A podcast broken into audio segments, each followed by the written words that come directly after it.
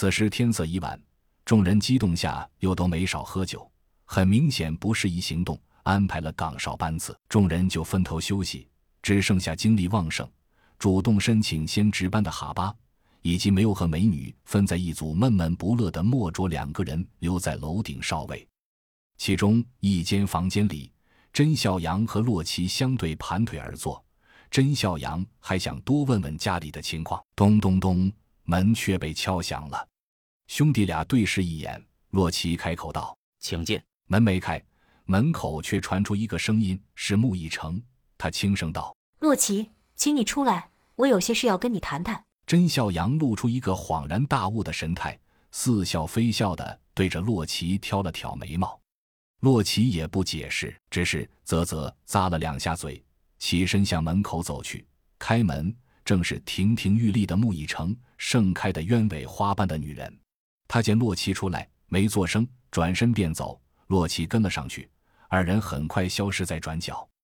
甄孝阳听着二人远去，笑着摇了摇头，向后一倒，双手枕在脑后，躺在床上，轻轻叹了口气：“想家了。小糖豆在干嘛呢？妈会不会很担心我呀？”正在胡思乱想，咚咚咚，门又被敲响了。甄孝阳纳闷：今天是找人的日子吗？但还是坐起身应声道：“请进。”这次人进来了，是二姐。甄孝阳立即站起身来，指了指洛奇的床铺道：“坐。”二姐，有事吗？二姐随着他坐下，却不作声。甄孝阳不知道发生了什么，也只能跟着不作声。许久，二姐从怀里拿出一个很袖珍的盒子，大概就是一枚戒指的盒子大小。想了想，递给了甄笑阳。甄笑阳不明所以，接了过来，向二姐眼神示意。二姐点了点头。甄笑阳方才打开盒子，里面是块软垫，上面有两个小小的凹槽，其中一个已经空了，另一个凹槽里嵌着一枚胶囊，强化应急胶囊。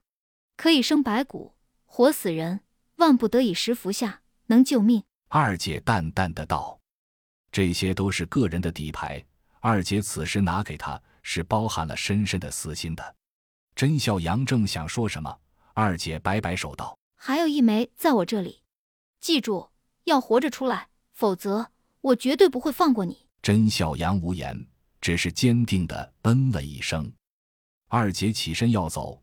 甄孝阳起身相送，二人一前一后走了几步，二姐突然转身，向着甄小阳猛扑过来，二人紧紧相拥，二姐的额头在甄小阳肩头轻轻磨蹭，却再也抑制不住泪水涌出。莫卓，好安静啊！哈巴，是啊，哈巴，有烟没？